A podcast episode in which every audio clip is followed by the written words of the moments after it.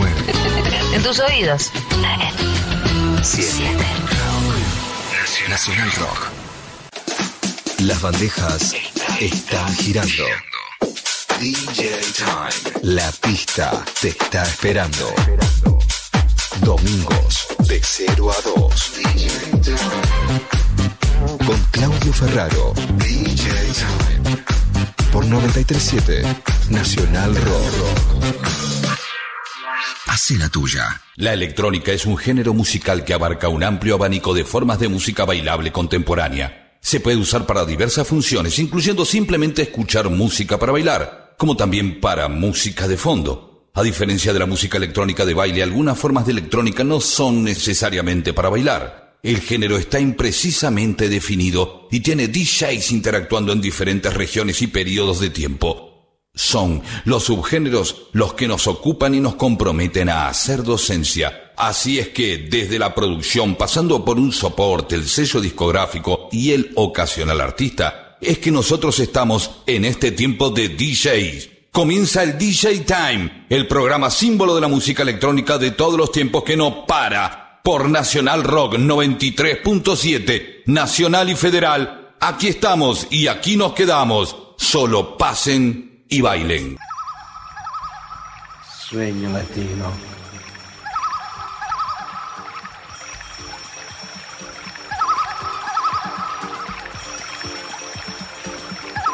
Mis queridísimos amigos, estamos en una edición del DJ Time muy, pero muy especial. Hoy es la número 6106.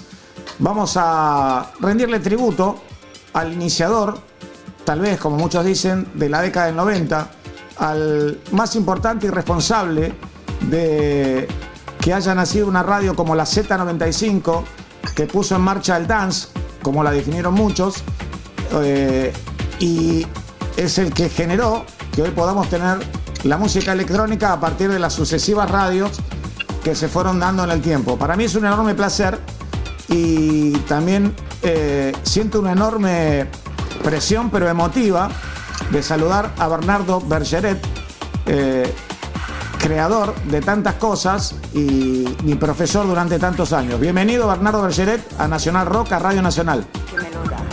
Gracias, Claudio. Eh, bueno, me siento muy emocionado. Obviamente vos me querés hacer lagrimear como, como Messi cuando se fue del Barça. Eh, eh, no, te, te agradezco. Que el, cariño y el afecto hace que a veces uno adjetive mucho más sobre la gente, pero en realidad eh, agradezco todo, todo, todo lo, tuyo, que es exagerado, pero sé que sos un amigo y que me querés bien. Bernardo, querido, vos sabés que eh, eh, en lo que es la programación, que siempre vas avanzando, te vas adelantando y vas programando los distintos programas que, que vas haciendo. En algunos casos son homenajes, en otros son entrevistas a la trayectoria a muchos de los DJs en Argentina. Se nos cruzó, por supuesto, hacer eh, el programa especial de la primera radio que fue la Z, después la Radio Energy, en la Argentina se le decía la Energy 101.1, pero la Z95 fue muy particular por, por el contexto de cómo nació, de cómo empezó, pero además de eso, más allá de los tributos, nosotros decidimos homenajear a la persona que hizo la radio, porque cada vez que se hace un tributo a una radio es normal que salga todo el staff a hablar de la radio, pero como fue la primera radio, y como tal vez, Bernardo, quedes escrito en la historia como el responsable de la década del 90, musicalmente hablando y artísticamente hablando de muchos de, quienes nos hicieron bailar en una pista de baile, queríamos saber y, tener ese concepto primitivo que tuviste o esa visión de que hacía falta una radio donde mezclara mucha música para que se destacara lo que en definitiva después iba a estar en un piso de baile. Sí, bueno, eh, lo que pasa que a veces eh, lo que ocurrió en el caso de la Z es que yo venía en ese momento muy rodeado de eh, sobrinos, hijos eh, de edades, eran todos preadolescentes y escuchaban una música que era la música que no estaba en las radios. Eh, todo partió mm, a través de Erasure, a través del circo de, Circus de Erasure. Y ahí empecé a ver qué es lo que pasaba y aparte me empecé a enganchar y me empezó a gustar. Cada vez me entusiasmaba me entusiasmaba más y cuando llegó la oportunidad, la radio ya había empezado hacía unos meses, no había funcionado, eh, era una radio más estándar, digamos, y cuando me dieron la oportunidad de tomar toda la, dirección artística, eh, hicimos un cambio radical de un día para otro. Incluso te digo, pasaron cosas muy graciosas. El día que arrancó la máquina del sonido con Bebe Sanso, me llamaba el, dueño de la radio para decirme, no, saca esa voz espantosa de radio que está ahí, que está ahí. No, no, no, vamos a mantener. Y, ahí ayudó mucho a la gente de Macan Erickson, porque era el programa de Coca-Cola y una chica que se llamaba Mariana Marcicaro, que estaba a cargo de todo lo que tenía que ver con radio en Macan en ese momento, eh, eh, yo la llamé, le dije, este tipo que está en el aire es lo que hace falta en una radio de hoy, en una radio de este momento. Eh, es desestructurar lo, que, lo que está funcionando y ir hacia otro lado y me apoyó totalmente y lo mantuvimos y se convirtió en la estrella de la radio, tanto él como después pasó lo mismo con, con Horacio, con H. Caber. tenían personalidad, tenían una personalidad que no era la personalidad habitual en ese momento en la radio. Creo que eso fue parte también del éxito, no solo de la música que la radio fue incorporando, sino también de los comunicadores, los comunicadores que eh, se desalmidonaron y, fueron para adelante. Muy bien, chicos, estamos hablando con Bernardo Bergeret, este gran creador de la radiofonía, de los programas de música electrónica, de los que se fueron armando, de las pistas de baile. Vamos a hablar con el gran Alejandro Ponlecica, que seguramente tiene muchas cosas para contar de Bernardo Bergeret. Qué bueno escuchar a Bernardo Bergeret un verdadero jugador fundamental en la difusión de la música, del cine eh, y de la cultura popular.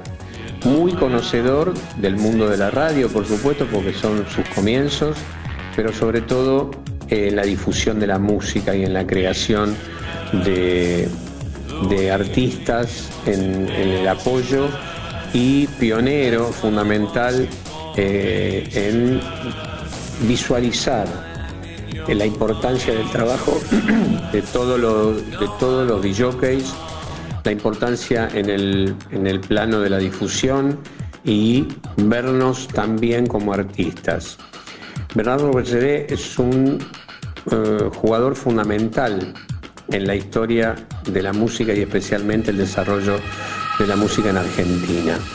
Y también para los que no lo saben, o tal vez en esta conversación surge, es un jugador fundamental en la exportación de eh, las industrias culturales argentinas ligadas a la música y el cine y los creadores y tanta gente que participa y trabaja en hacer visible en distintos lugares del mundo, especialmente en festivales, el talento argentino.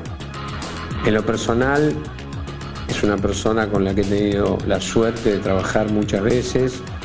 Eh, tengo una profunda admiración por su manera de enfocar, pero sobre todo por cómo entiende a los equipos de trabajo, a los que hacen el día a día de, de la comunicación en el mundo de las industrias culturales y por ser alguien que nos ha iluminado el camino. Eh, felicitaciones por esta charla, por escucharlo y que también nos permite eh, tener un poquito de, de esas enseñanzas que continúa dándonos generosamente.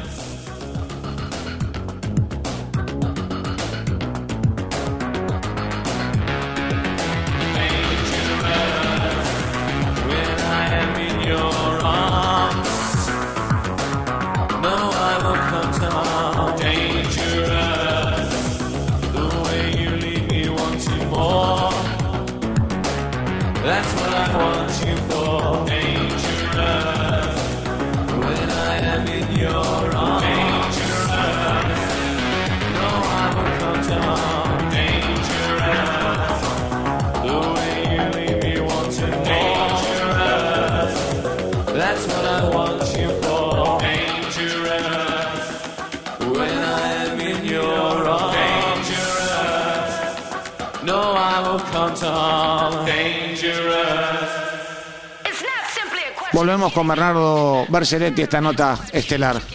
Bernardo, ¿vos sentiste que socialmente era el momento de hacer la radio? Eh, ¿Percibiste que había que llegar a los adolescentes y a todos aquellos que estaban buscando un horizonte distinto en lo que sonaba en la radio y, en los escenarios de, las discos? Sí, sí.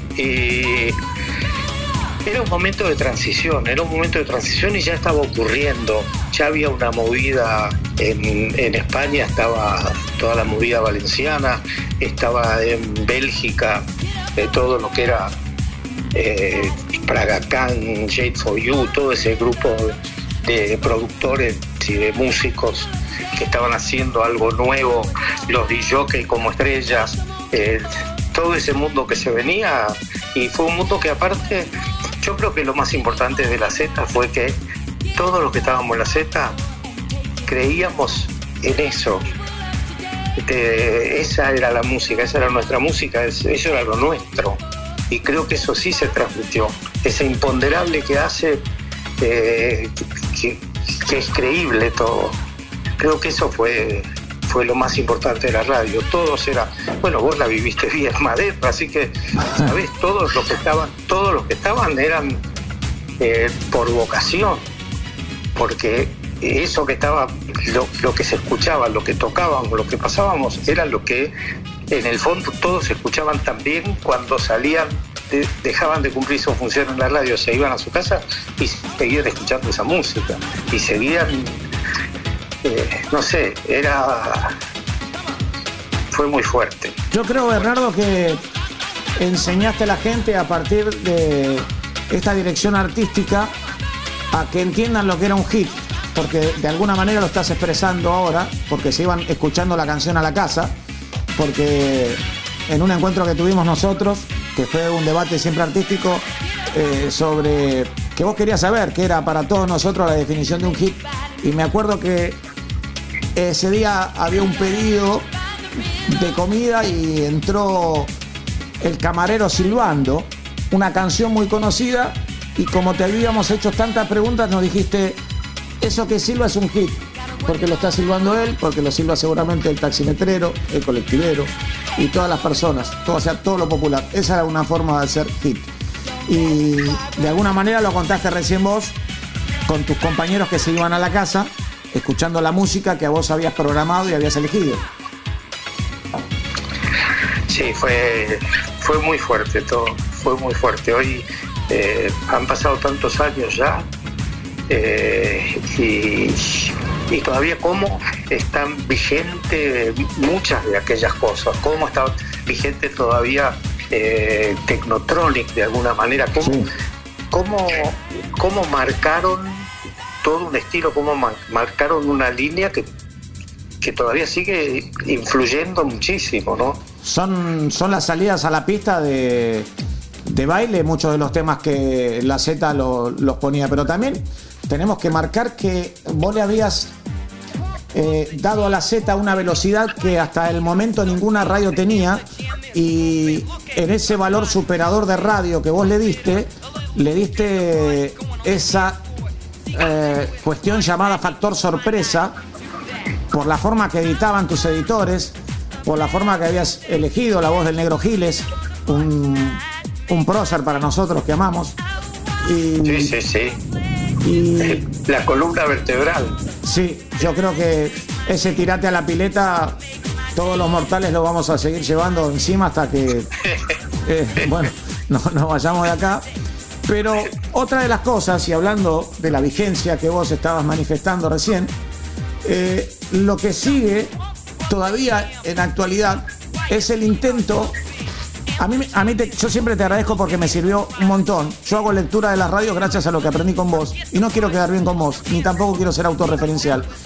Cuando vos musicalizabas, eh, antes de que estuviera el tema, de, el tema rojo, el tema amarillo y el tema verde, supiste cómo poder agrupar las distintas tendencias o los distintos rubros musicales, para no llamarlos géneros, porque después los géneros se definieron con el tiempo. Pero siempre me llamó la atención por qué después de, un Bravo venía de Page Mode y de después, después de Page Mode venía eh, Crystal Waters, ponele. Y tan distintos artísticamente, de todas las maneras, vocalistas, de todas las maneras distintos. Eh, ¿Cómo pensaste que de esa manera iba a funcionar? ¿Pensabas que iba a llegar a todos los públicos y se iban a detener? Porque lo, lo que venía era lo que no sabían. Sí, bueno, eh, por ejemplo, hay un... Eh, las camas se están ardiendo, Beds are burning, Midnight Oil. Digamos que a priori es como que eh, si pensás en lo que era la estructura musical de la Z, a priori hubieras dicho este es un tema que no encaja dentro de la programación de la Z. Sin embargo, estuvo dentro de la programación de la Z y fue uno de, los éxitos de la Z también. O sea que la, identificación de la Z como una radio dance eh, está perfecto, pero eh, mm, tenía eh, sus grajeas ahí, sus gotitas de otras líneas también encajaban con, que fueron encajando y fueron incorporándose era como natural. Vos podías pasar de Hola Moore a Bedside Burning o de pronto algún tema de que tuvimos en el aire Poison en un momento que tenemos vientos de cambios eh, también lo teníamos adentro sin eh, sin que te hiciera ruido o sea era como una continuidad tenías a Francesco Salvi diciendo a acostarle una máquina y atrás de eso venía Winds of Change exactamente pero yo te lo decía porque vos ya lo hiciste, ahora es fácil contarlo, pero había que hacerlo y había que triunfar. Es fácil contarlo. Eh, ya no es ni siquiera el diario del lunes, es el diario de siempre. Vamos con otro saludo que tiene muchísimo que ver con Bernardo Bergeretti, con la Z95 y con muchos de nosotros que amamos la radio. Gracias a. ¿Quién vas a escuchar ahora? H. Scanner, amigos. Hola Bernardo, aquí H. Scanner, qué buen momento para agradecerte, para felicitarte por todos tus logros. Sabes que admiro tu talento y quiero agradecerte la oportunidad única que me diste de formar parte del equipo de la Z95. Aprendí muchísimo de vos. Gracias, gracias por confiar en mí, por tu generosidad en dejarme aprender a tu lado. La Z95 fue lo mejor que me pasó en mi carrera profesional y te lo debo a vos. De nuevo un enorme abrazo y mil gracias por todo, Bernardo.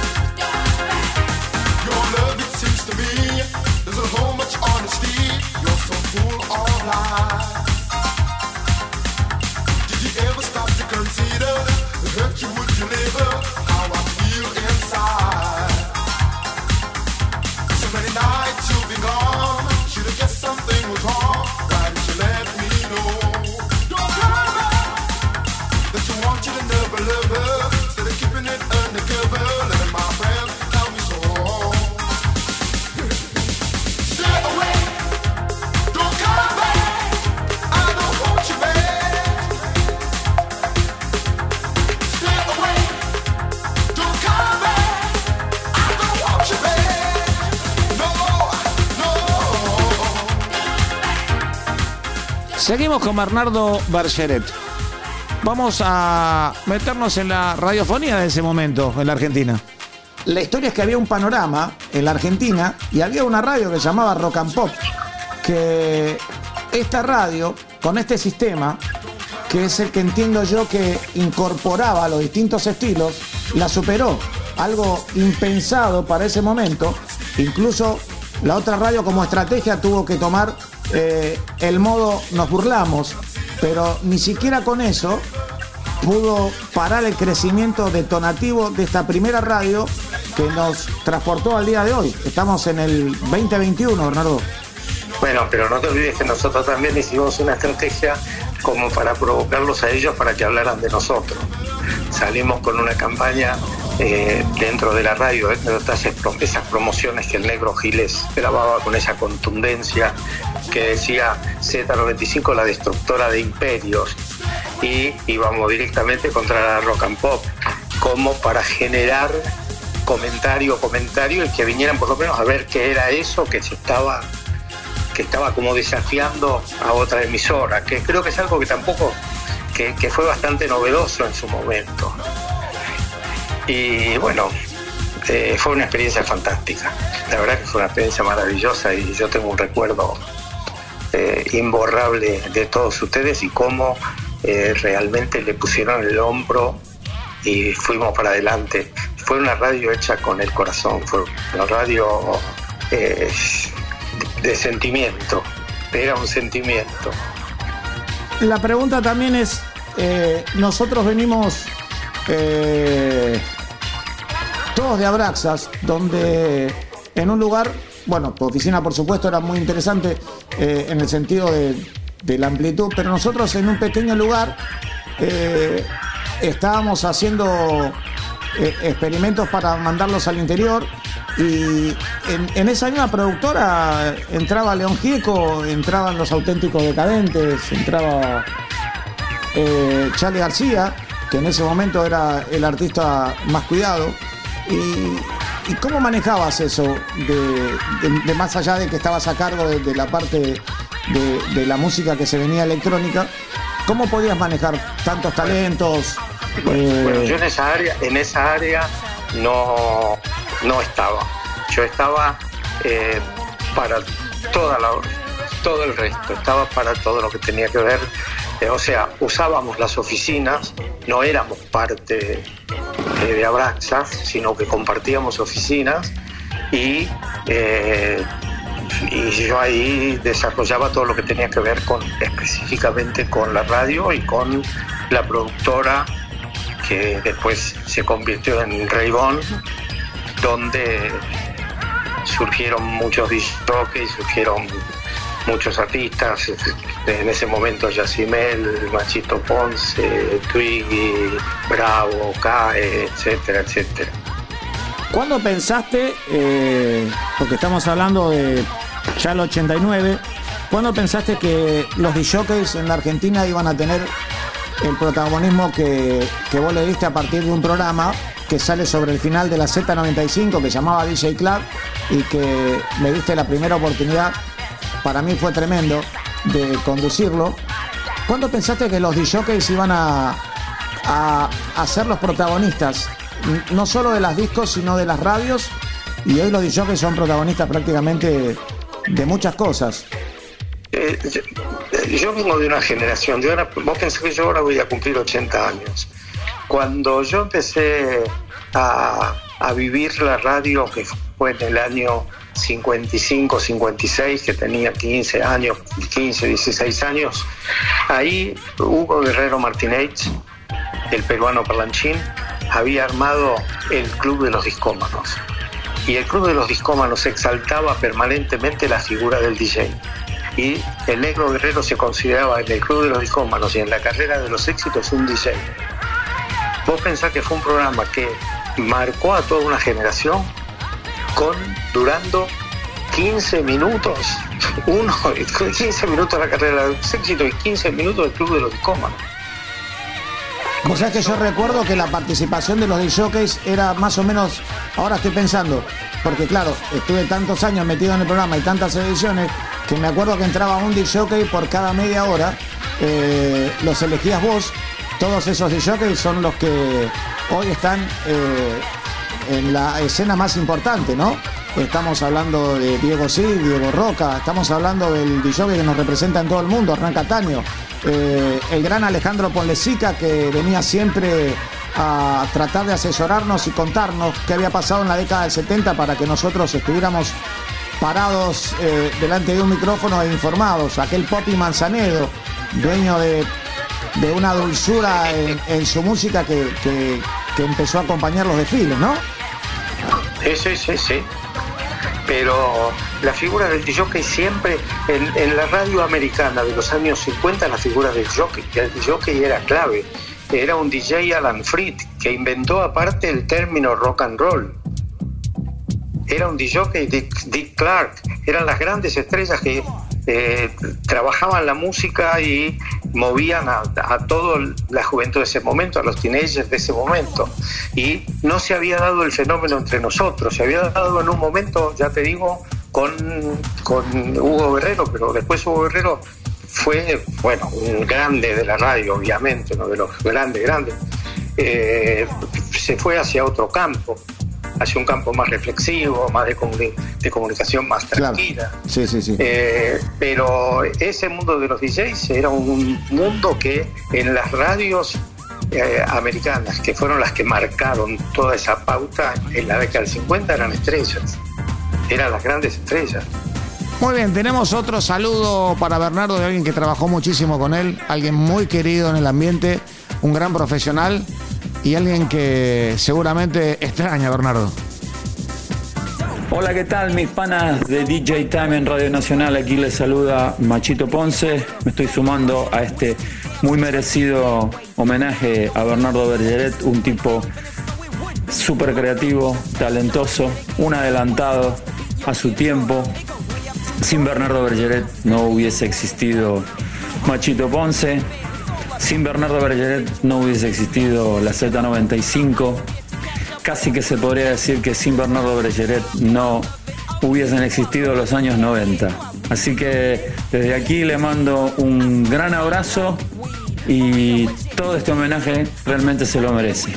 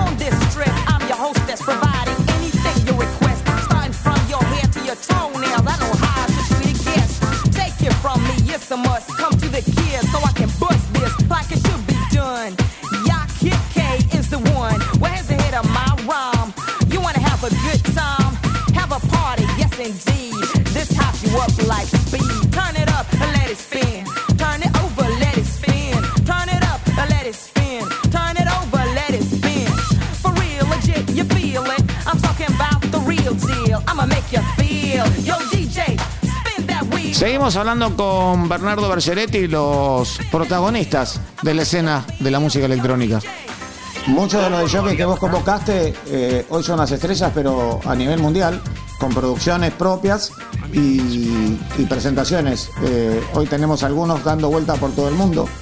Eh, y recuerdo que los íbamos convocando y empezamos a tener esas tendencias que empezaban a, salir sobre el final de, la Z, ¿no? Como la movida del, sello Murk y otros sellos, pero fundamentalmente lo que le quiero contar a los chicos que te están escuchando ahora y que jamás iban a pensar que iban a escuchar en una nota lo que estás diciendo de cómo nació un DJ, contarles que fue muy importante traer a DJ Bobo a la Argentina, a las Dead Tape Dogs, que eran todos cantantes y artistas de música electrónica demasiado comercial como para poder imponerla de manera popular, ¿no? Sí, sí, sí. Así es. Así es. Vos expresar las cosas mejor que yo, es tu, tu familiaridad con el micrófono. A mí a veces me cuesta eh, expresar las ideas con claridad, pero vos eh, lo estás marcando bien todo. Contame, un, un poquitito. Muy bien, Capo, Capo Ferran. Le podés contar a la gente por qué me pusiste Capo, porque la gente me dice, che, ¿no te parece que Capo? Le digo, me lo puso Bernardo Bergeretti y me acostumbré y creo que fue por un viaje que hizo a Italia o por la sensación que le daba de jefe, algo así, y bueno. Sí, sí, sí, sí, sí, sí. Aparte, por, eh, por, por, esa actitud tan de, de, ir al frente, ir al frente, ir al frente, Capo, naturalmente un Capo. Bernardo, bueno, yo, yo te agradezco. Quería preguntarte acerca de, algunos discos que son eh, muy importantes para, para los argentinos, como la World House Party, como el de New York City. Contame ahí en esas etapas, ¿qué pasaba por tu cabeza? Bueno, ahí eh, veíamos esa efervescencia, veíamos que la radio iba mucho más allá de la radio y salimos a la calle. la, primera experiencia que hicimos la hicimos, me acuerdo, con Paulita Bruno, con las chicas que estaban en, el equipo con nosotros y que atendían los teléfonos y que se hacían amigos de los oyentes. Eh, fuimos al velódromo que había un, había un recital de los Cadillacs y afuera del velódromo hacíamos todo una especie de como encuesta que grabábamos a ver qué radios escuchaban los chicos, qué música estaban escuchando y nos llevábamos la sorpresa, porque hacía muy poco que habíamos empezado, con que muchos eh, mencionaban ya a la Z. Fue, el fenómeno fue muy, o sea, la Z como que se instaló rapidísimo. Ese fue, creo que fue uno de, un fenómeno así de, fue como un relámpago, ¿no? Así es, y lo que lograste, que fue lo que después eh, uno los anillos como los de las Olimpiadas, es que esa radio ingresó a las discotecas. De alguna manera ingresaba a la discoteca. Alguna parte de la música que vos ponías estaba en lo que se conocía como el aguante y la otra parte como la música de piste o el reviente de la gente para que el que dijera empieza la noche, empieza la fiesta. Esa era la música puntual. Sí, había una retroalimentación de la radio a las discotecas y de las discotecas a la radio. Eso fue un fenómeno sí muy especial que lo sentimos aparte muy, muy claro. se retroalimentaban unos, unos a otros. Radio a discoteca, discotecas a radio. ¿Vos entendiste a veces que la música que explotaba en la discoteca definitivamente tenía que ser difundida en la radio, no? Sí, mucha, mucha de esa música sí.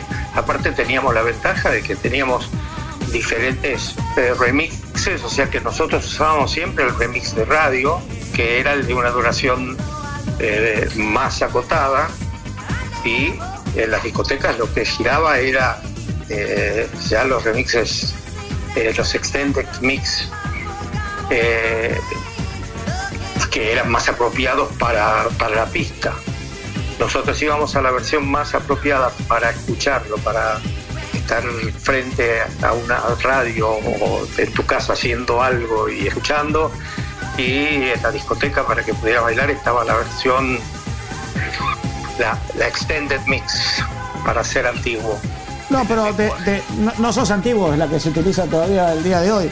Eh, también la palabra radio edit la impusiste, también este, eh, muchas de, las versiones que, eh, que vos solías poner tenían nombre. Fuiste uno de los primeros en, poner, ponerle Capo Remix o.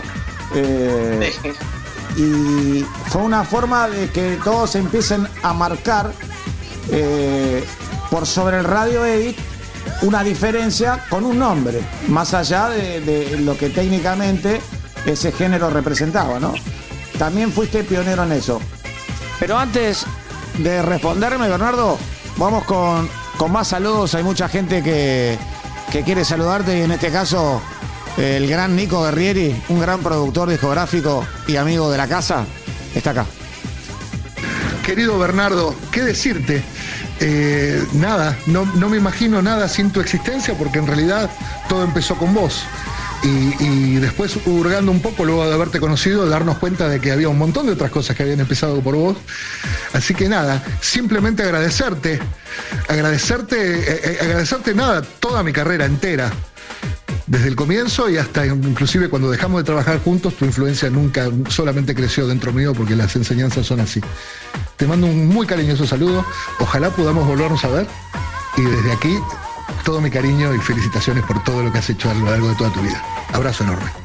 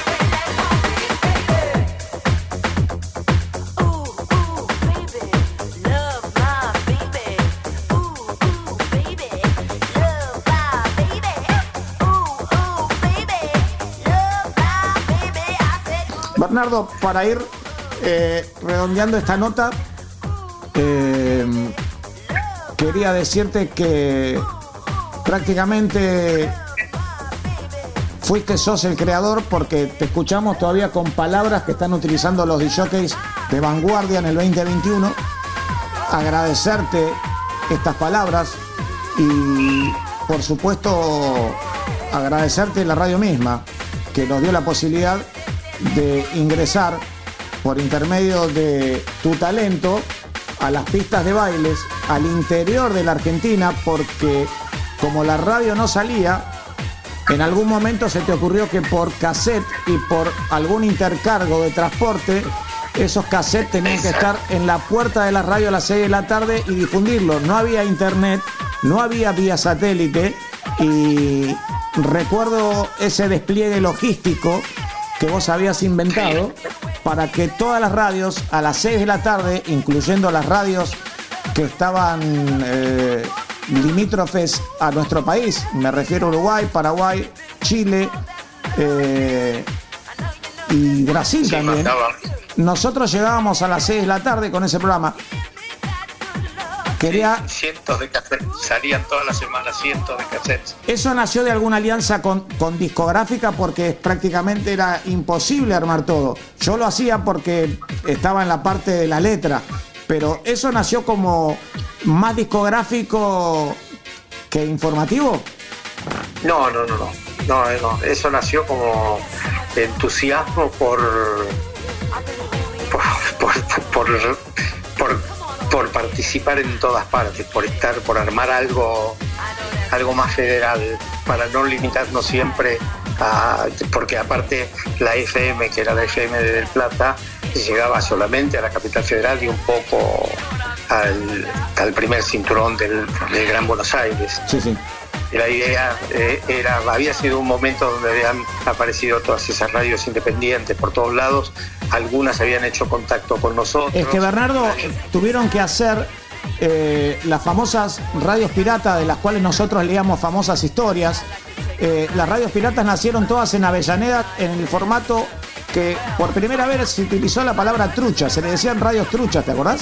Y desde Avellaneda había entre 4 y 5 emisoras que, aprovechando la altura eh, que daba la zona, apuntaban a capital y con muy poca potencia empezaban a ingresar para tratar de atacar un poco o de pertenecer al ambiente o al ámbito eh, de la música eh, popular y de pista de baile. Y todo eso también lo generaste vos. más teniendo en cuenta que cuando ya se terminó absolutamente la Z, decidiste tomar una radio que verdaderamente no solo fue radio, sino que también le diste el concepto de Radio Loft, que se llamó Power 91 y medio, y que yo eh, no quiero ser autorreferencial, que junto a H. Scanner, Marcelo Lamana, Pablito Simonazzi, Mada, Bergeret, eh, Meni y todos los que estuvimos ahí, eh, Alejandro Delía, bueno, realmente era una radio que daba a la calle en un edificio de Bernardo Irigoyen. también hiciste la primera Radio Loft. muchas cosas, muchas cosas, pero hace mucho tiempo. Yo quiero que escuchen los DJs que creaste un programa que llamaba Danza con el, mejor eh, pública de toda la historia, Clota Lanceta, con Aldo Haidar, Gabriela Radiche y conmigo que estaba ahí en el medio de tres monstruos increíbles y que el DJ empezaba ya a tener un protagonismo terrible. La, idea era contarle a todos los chicos que siempre escuchan tributos a las radios, que empezaron y todo esto, que todo esto tuvo alguien que puso el primer tornillo y apretó. Ese alguien se llama Bernardo Bergeret y qué buen momento para otro gran saludo de uno de los grandes que de todos los tiempos argentinos. Estamos hablando del gran y querido Poppy Manzanedo. Buenas noches, a todos los oyentes de DJ Time, eh, para Capo Ferraro, para todos los eh, DJs del país. Eh, les mando un gran saludo y me encanta que me hayan convocado para este, hacerle este homenaje a uno de los mentores de, la, radio para DJs, que es Bernardo Bergeret. Un verdadero placer este, estar en este homenaje. Bernardo, sos un grosso. Gracias a vos mucho se ha avanzado. Gracias, Bernie.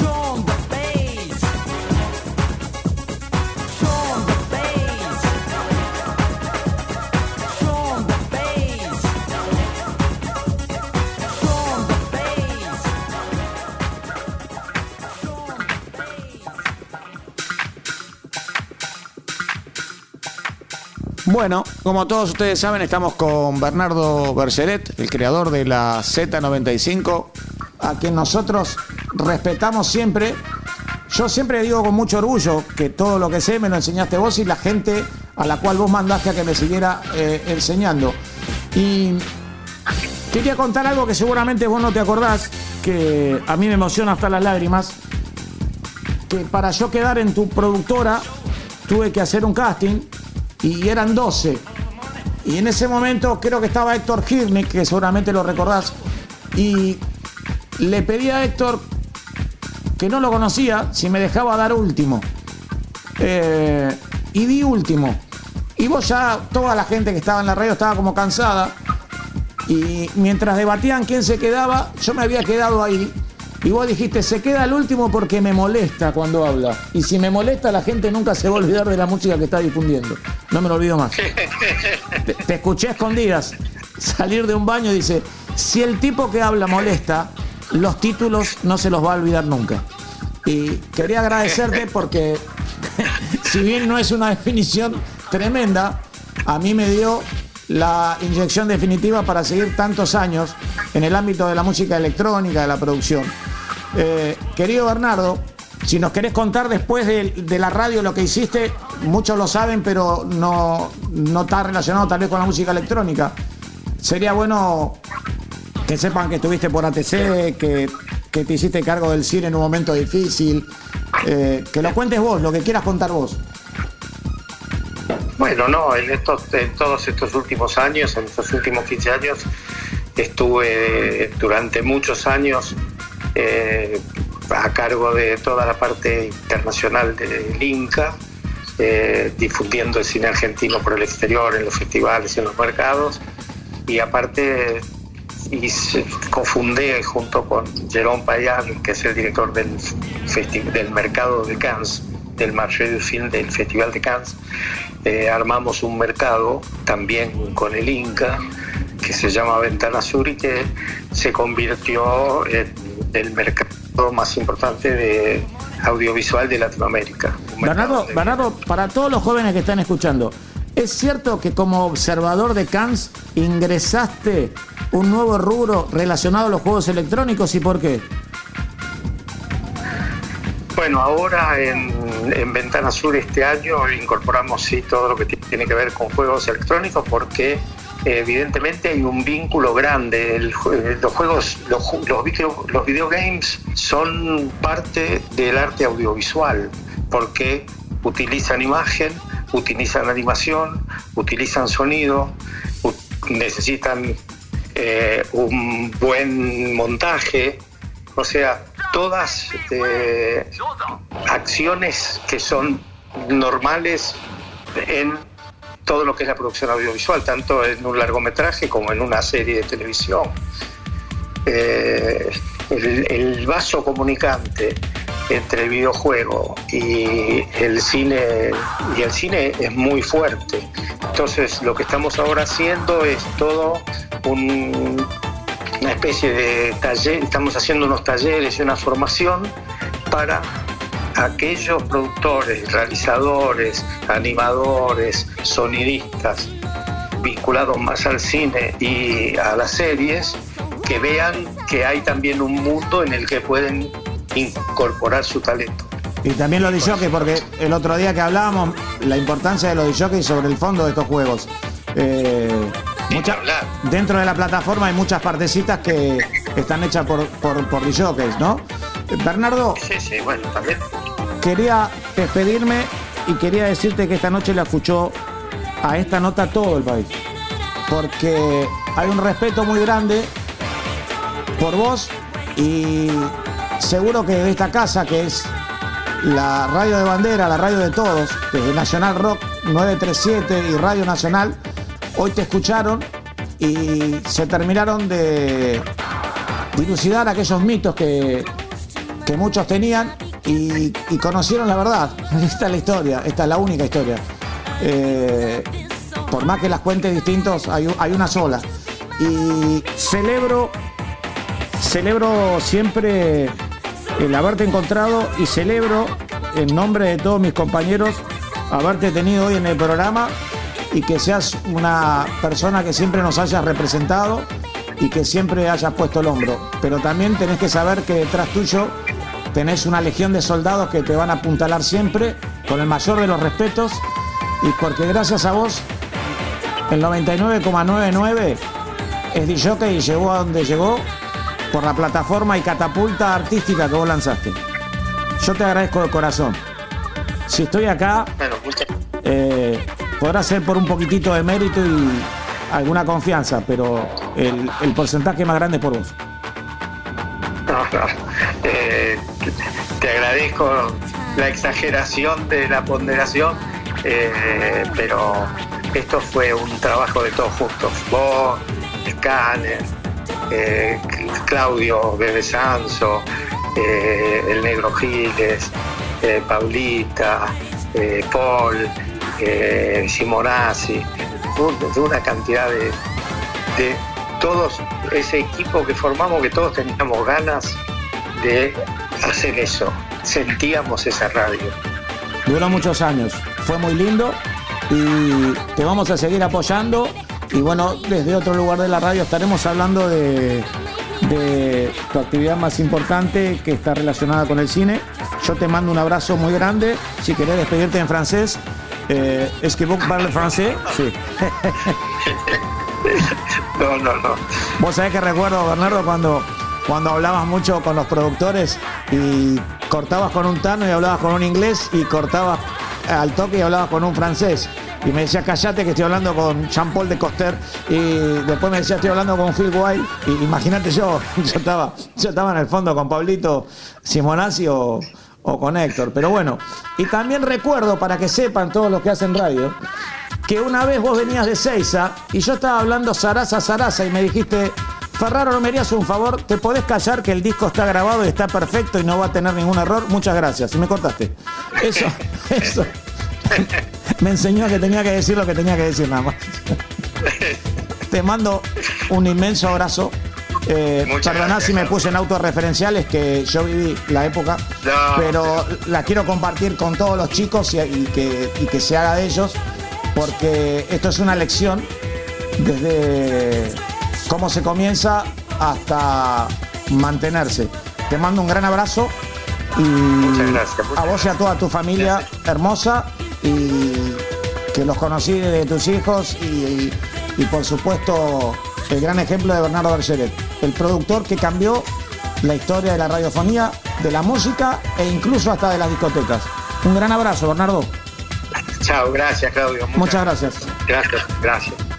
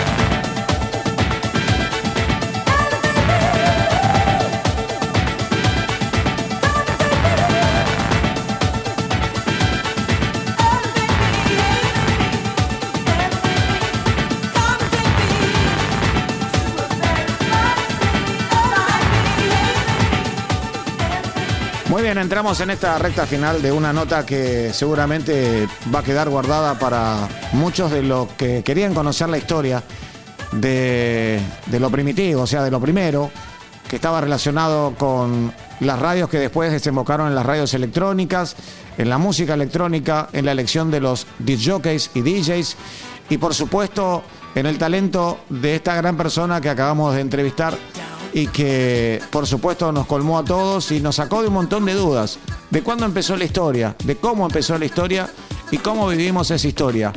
Esta es la recta final de la primera hora del DJ Time y los dejo con música que estaba relacionada directamente con la Z95 y era la música que sonaba en la radio de todos, en la casa de todos y en las discos de todos. Así vamos a cerrar entonces con New Age Kids, un tema que se llama Get Down, este final con una nota que verdaderamente para mí fue extraordinaria y por supuesto para todos ustedes, por los mensajes, por la gente que se acopló y por un montón de cosas que sucedieron al aire que realmente fueron muy emotivas. La nota con Bernardo Bergeret en el DJ Time de Nacional Rock 937 para toda la Argentina, nacional y federal.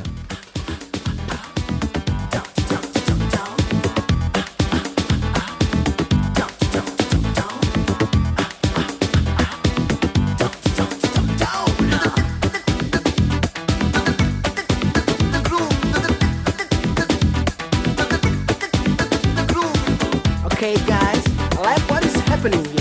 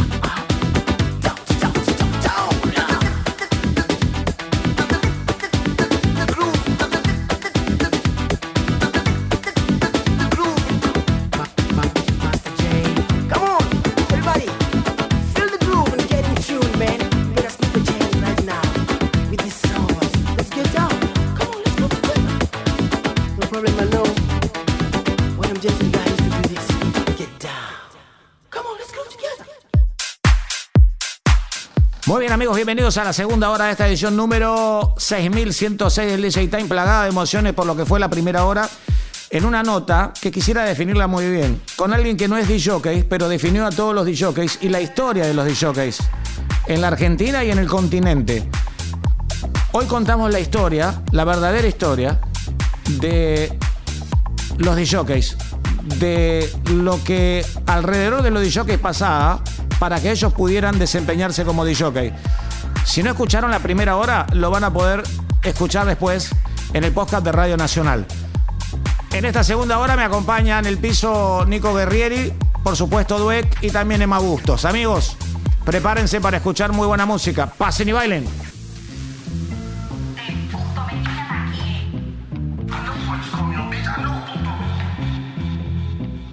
You live long, you be free. Running out of time, that's a really bad beat. On me, she wanna play hard to get this far by me by me, but I never wait long. I move on to what I need. I get my way, get out my way. Switch my place, I'm on my way.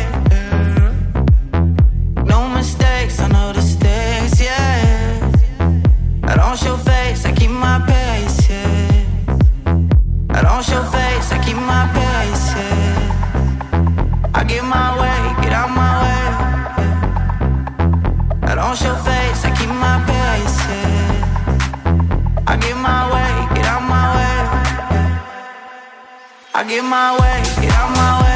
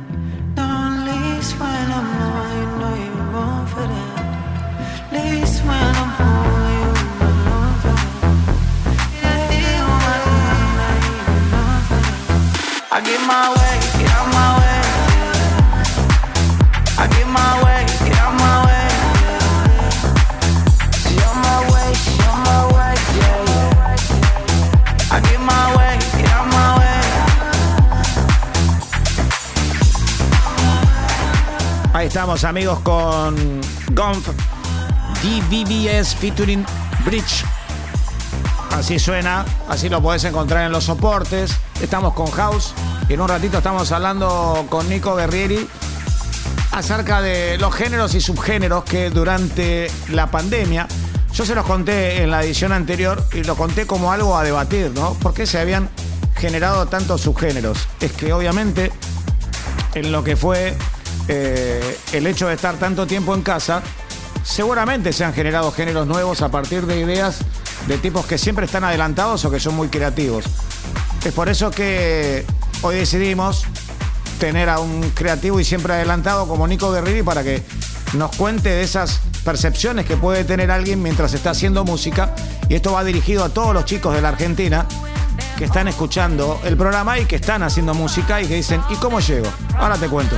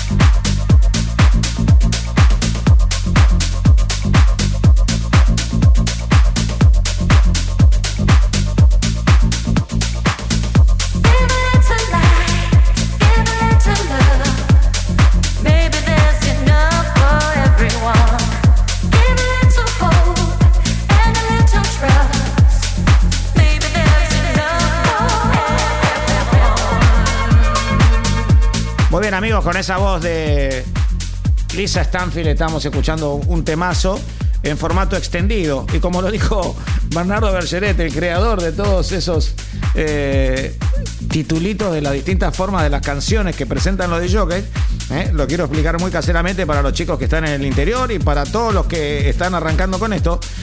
Eh, si bien estábamos escuchando a Lisa Stanfield, esto está relacionado mucho con el sello de Defective Record de Sean Summit y Gas, que son dos DJs que están animando en este momento en Europa de una manera increíble y es los que están esperanzando también a muchos de los argentinos que están empezando a tocar. ¿eh? Y celebramos que muchos DJs están trabajando nuevamente, que arrancaron de alguna manera musicalizando y ya en esos pequeños corralitos de mesa de seis personas ven cómo su música vuelve a pasar por el cuerpo de todos sus fans.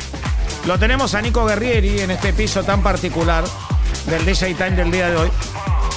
Porque nosotros, casi en formato de debate o queriendo discernir con algunos que definían géneros, dijimos que estábamos notando que hasta en el Progressive House empezaban a, a nacer nuevos subgéneros.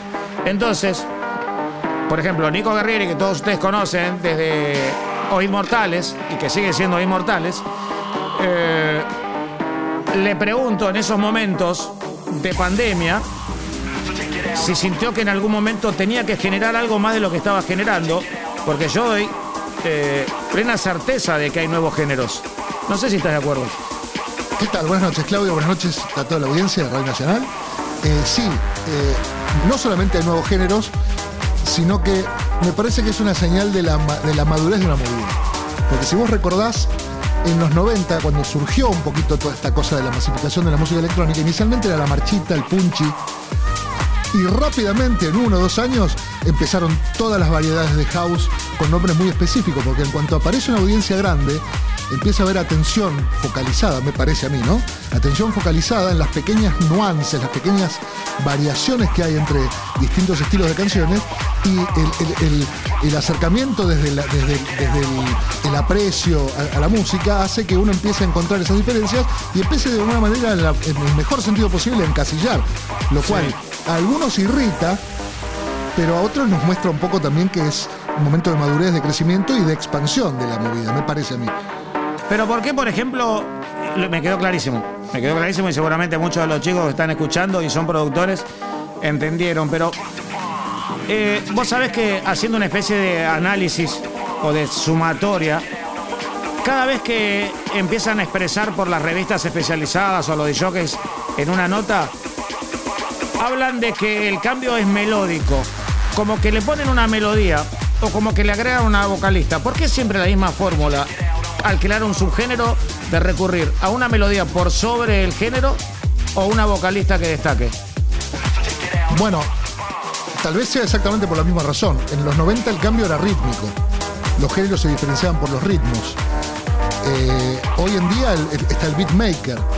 En el sentido que básicamente el, el- el ritmo de fondo pasó a ser no el centro de gravedad, sino el contenido extra melódico. Al punto que hoy tenés inclusive, en el- por ejemplo, en algunas variantes del trap, empezás a aparecer, en el R&B también empezás a ver aparecer canciones donde a lo mejor está el tipo rapeando arriba de una guitarra o un piano, no hay, no hay ni batería en algunos temas. Claro. Y me parece que, bueno, en algún momento el- el- el- la variedad pasará por otro lado. Hoy está claramente en la melodía, como en otro momento estaba en el ritmo. Para mí sigue siendo un tema de maduración. Es una música que ha llegado para quedarse, contra muchos pronósticos del momento.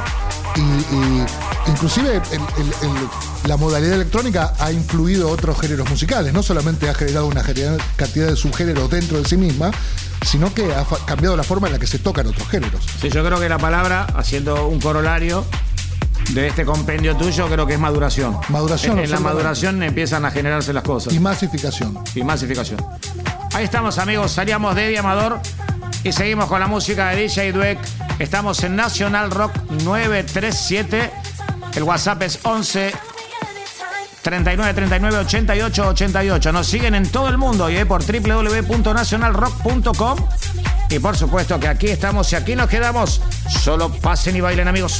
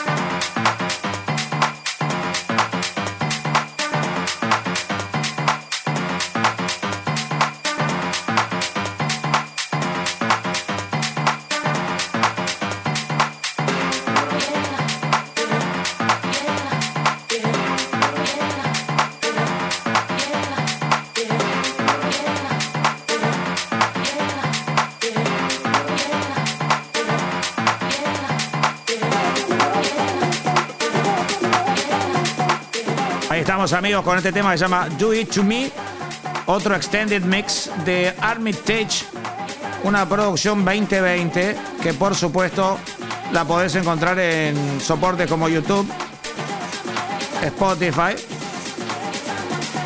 Bueno, y recordar que Armitage viene de un par de álbumes, ¿eh? así que interesantes son los videos que pueden encontrar y que por supuesto trabajó y sigue trabajando con la etiqueta Defective Record. Ustedes se preguntarán por qué uno la menciona tanto, porque este programa nace en los 90 y en esa década, rica en música y en productores discográficos, el sello Strictly Riddle se llevaba prácticamente el 80% de la producción musical de la alta rotación de la difusión de la música electrónica, después vos bailabas en, en la disco. Entonces, Defective apostó, teniendo uno de sus fundadores que pertenecían a esa época, decidió tocar todos esos temas en esta época. Con ese crecimiento que recién hablaba Nico Guerrieri. Y es lo que vos estás disfrutando ahora, seguramente en un formato comercial, pero que mueve masas y masas en el Reino Unido, en toda Europa, en Croacia, en Ibiza. Es esto. Amigos, pasen y bailen, recibimos preguntas para Nico, vamos.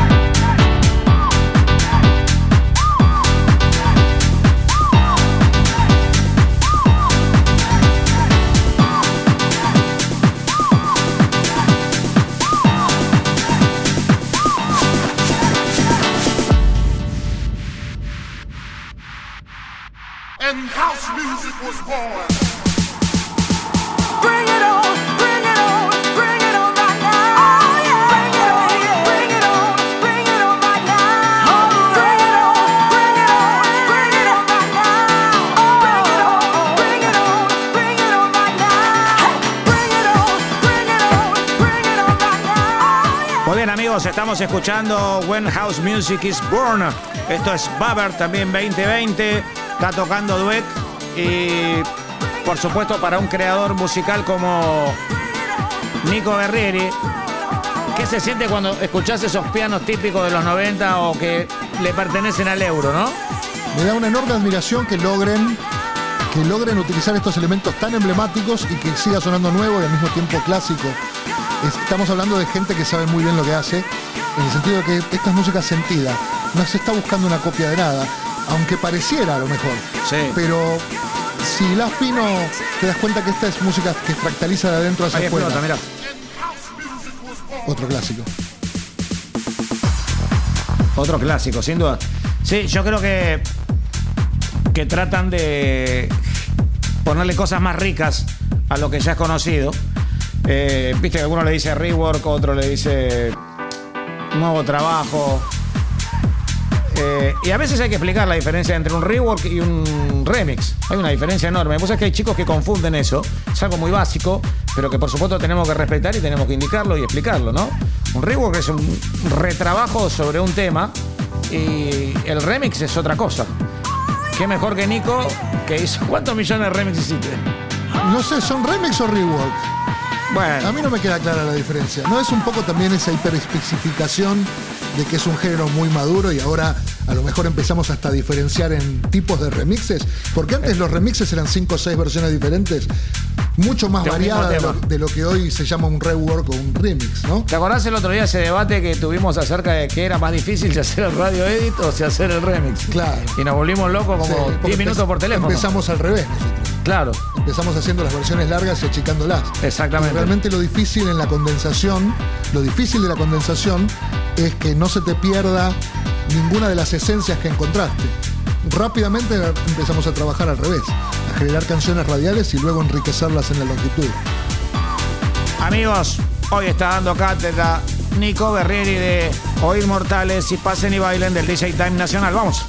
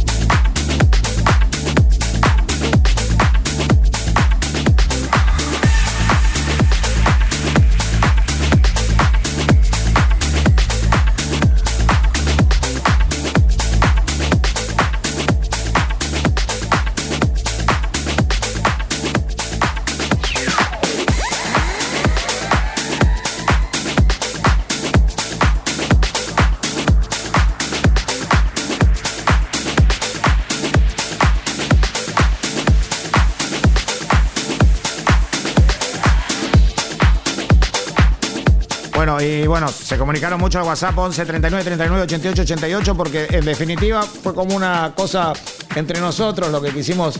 La dejamos picando. La dejamos picando. La diferencia entre remix y rework la va a explicar Nico. Sí, más una reflexión que una, ¿no? Porque la palabra remix viene de remezcla. Claro. Y a, a continuación de lo que hacía Arthur Baker en sus comienzos, que era duplicar los vinilos en cinta, pegarlos cola a cola y hacer versiones de 15 minutos de 8 minutos, empezó a llamar, cuando empezó a funcionar, empezó a llamar a pedir los multitracks en las compañías y lo que hacían era remezclar la canción. Que los que empezaron fueron los del reggae, con las dub, las versiones dub. Mira vos. ¿Qué hacían? Agarraban el multipista, apagaban la voz o dejaban algunas frases, los llenaban de efectos de delays y hacían esas versiones raras, enroscadas, la dub mix, el, el dub reggae, digamos. Que creo que de ahí toman el nombre también, ¿no? Las versiones, el dub mix de la música electrónica. Sí. Básicamente un remix sería remezclar lo que ya hay. Aunque en realidad hoy se llama rework cuando agregas cosas. En sus comienzos todos los remixers agregábamos material. Así es. Tal vez venga un poco por ahí la diferenciación.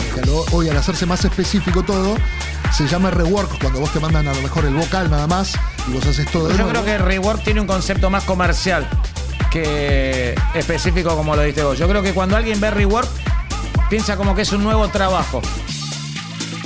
Yo creo que la tendencia cuando le pusieron rework era a tratar de vender más. Como una nueva versión. Como, como Más nueva no deja de ser más nueva que una nueva versión. No deja de ser más que una nueva versión, pero eh, hay como. Es, es un llamador más importante. Sin duda. ¿No? Porque a veces modificar la palabra. eh, Y es una palabra que tiene 30 años, remix. claro, es atractivo lo nuevo. Y, lo atractivo llama al consumismo.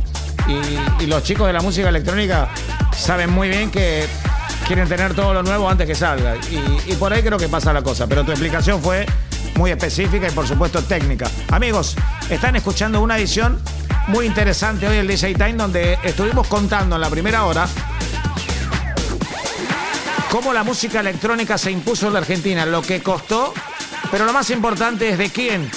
Hubo una persona que fue la responsable, Bernardo Bergeret, que nos estuvo hablando durante la primera hora de cosas que impensadas para muchos. Pero los invito para aquellos que no escucharon la primera parte del programa a meterse después en la página de Nacional Rock y de Radio Nacional para volver a escuchar la primera hora de este programa, imperdible. Y todo el programa y la de todos nuestros compañeros, ¿no? Los chicos de audio, Camilo con tripulante de cabina, porque realmente la electrónica del fin de semana de National Rock es imparable, amigos. Pasen y bailen.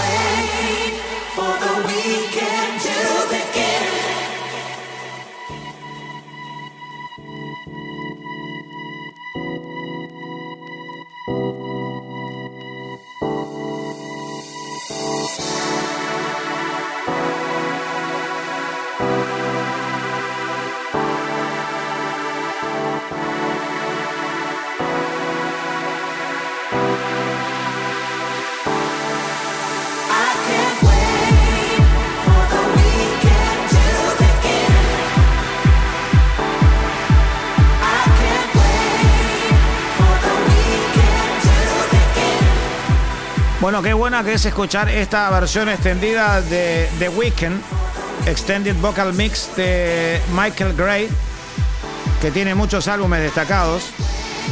Y que además de eso, sabes que cuando yo te lo anuncio, vos ya lo buscás en los distintos soportes como para después volver a escucharlo. Recordá que estamos en National Rock 937, que no paramos hasta las 2 de la mañana y que por supuesto te podés comunicar con todos nosotros a partir de www.nationalrock.com y por supuesto el WhatsApp es 11 39 39 88 88. Me encantaría callarme y que empiece a golpear, pero a veces uno no puede hacerlo porque tiene que llegar exactamente a la cuadratura. Vamos.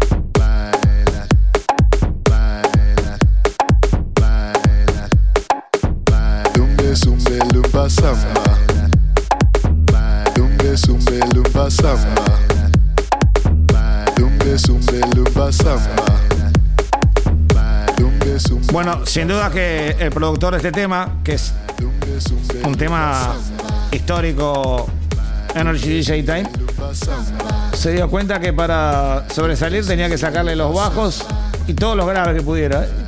Y nos dejara todos pensando que estaba poniendo Dweck y era House of Gypsies. Lo pescaste. Vos lo pescaste y no tiene el mismo loop. No, no, no pero tiene el mismo tiene la misma métrica. Claro, pero es una canción que hemos cantado tanto y que le hemos agregado tantas canciones que no te la pueden robar. De, de ese sistema que creamos de detección de música electrónica. Lo que tiene la música electrónica, chicos, y pienso yo que con el pasar del tiempo, cuando vos escuchás un tema puntual, te traslada en una película imaginaria mental a un lugar puntual de una época que amaste, que la pasaste bárbaro y que te acordás con quién estabas. Es increíble. Y en el caso nuestro, que somos los que te anunciamos o te acompañamos con esta música, ¿en qué radio estábamos? No te digo cómo vestidos, pero cómo estábamos dispuestos, en qué programa. Es increíble. Y este es uno de esos temas que viene de la década del 90, también desde la etiqueta Street Rhythm de Todd Terry, el tema, el tema de Todd Terry, eh, a traernos esos gratos recuerdos que hoy, junto con la gente de Defective Record, si bien esta es la versión original prácticamente, más allá de algunos cambios, tiene una nueva producción 2020, por lo que vi en el catálogo de Todd Terry, realmente extraordinario y con mucha relación con Defecti. Los dejo escuchar.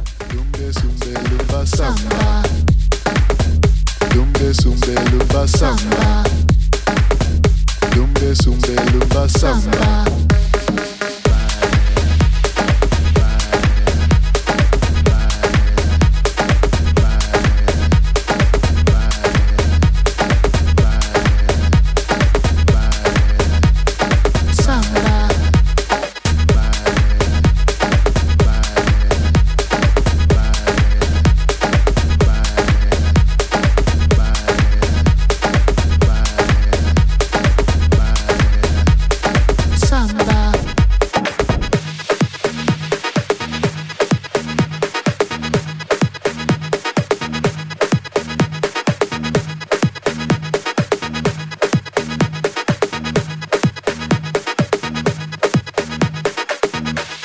sumbe lumba samba. Sumbe sumbe lumba samba. Sumbe sumbe lumba samba. Sumbe sumbe lumba samba.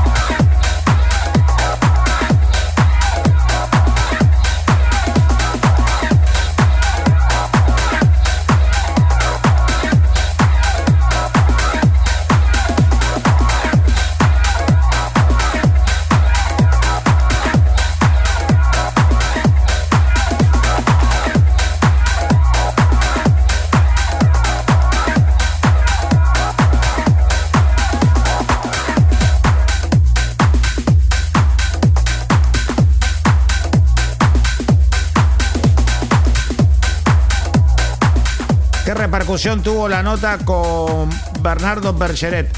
Quiero agradecer a todos los que nos dejaron el mensajito, sobre todo al director de Radio Nacional, Alejandro Ponlecica. Eh, la verdad que, como la contó la historia, Nico, vos estabas conmigo, como placer, contó la sí. historia, verdaderamente la hizo tan fácil y la hizo en un capítulo tan breve que verdaderamente creo que por primera vez entendimos todos cuándo nació la música de pista de baile, que por ahí en ese momento no se la podía llamar o definir como electrónica en su totalidad. Pero lo interesante fue que nos contó todos los colectivos que tuvo que tomar para llegar a la estación. Y eso por ahí no lo contó nunca nadie, porque cada jockey que te cuenta la historia, muy respetada por otra parte, la cuenta por supuesto de dónde arrancó, desde su parada. De su propio trampolín, claro. Es- claro, pero no desde el que lo fabricó.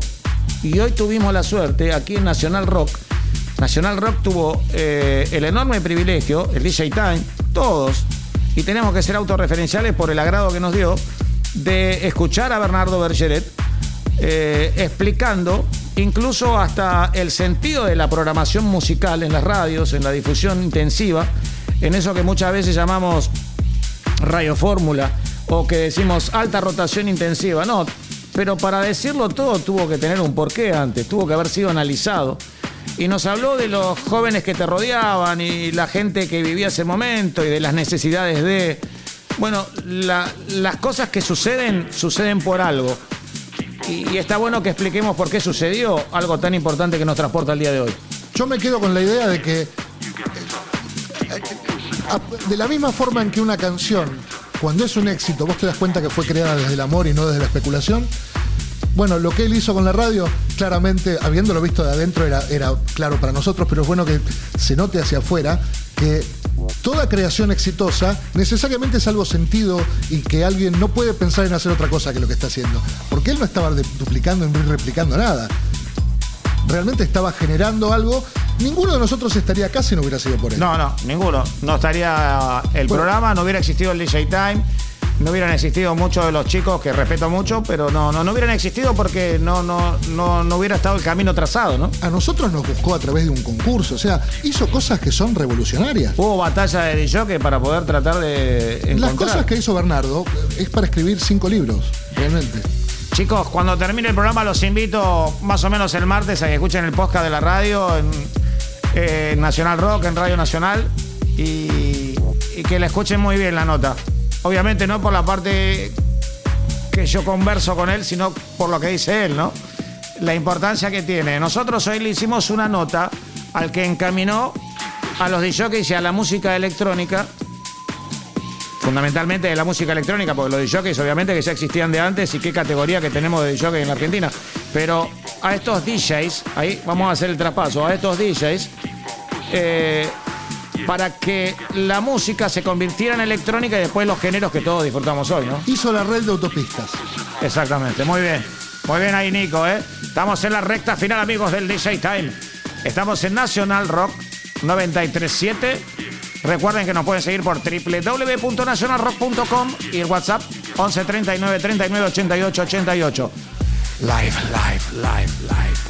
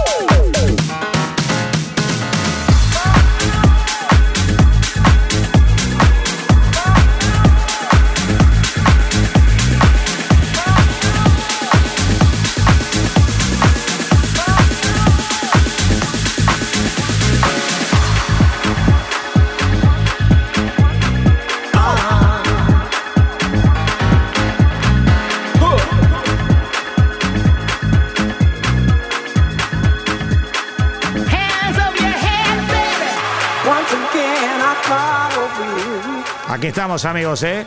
Acompañándonos en esta noche tan especial que vimos hoy. Hay noches que hay muchas palabras, por eso por ahí en la segunda los dejamos escuchar más música. Cry No More, Original Mix, Iván Bach. Lo sacó como un single este tema, ¿eh? El mismo de Saxofonia, de No Worries. You. Escúchalo.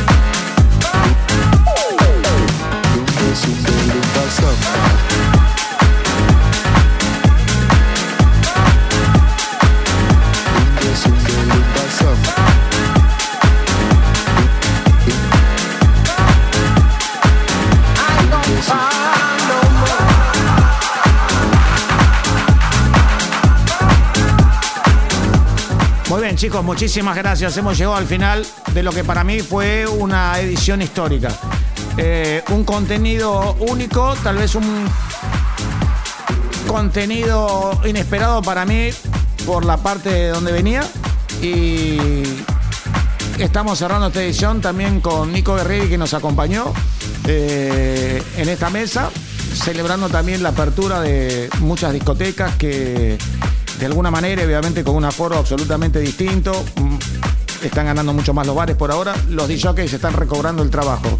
Mucha felicidad me da por todos los compañeros que están otra vez en camino, por todos los chicos que siempre salen los sábados a hablar, a, debatir, a hacer estas entrevistas exclusivas que te da la posibilidad Nacional Rock 937. Gracias a nuestra directora Miki Luzardi, a toda la gente que trabaja en la técnica, a DJ Lueca, Manuel Bustos, por supuesto, y ya lo despedimos a Nico Guerrieri. ¿Te despedís? Buenas noches, Claudia. Buenas noches, gente. Un placer, como siempre, y agradecido por la invitación. Que tengan un gran fin de semana, que lo disfruten mucho y bueno, nosotros ya estamos pensando qué va a pasar el próximo. Chau, chau.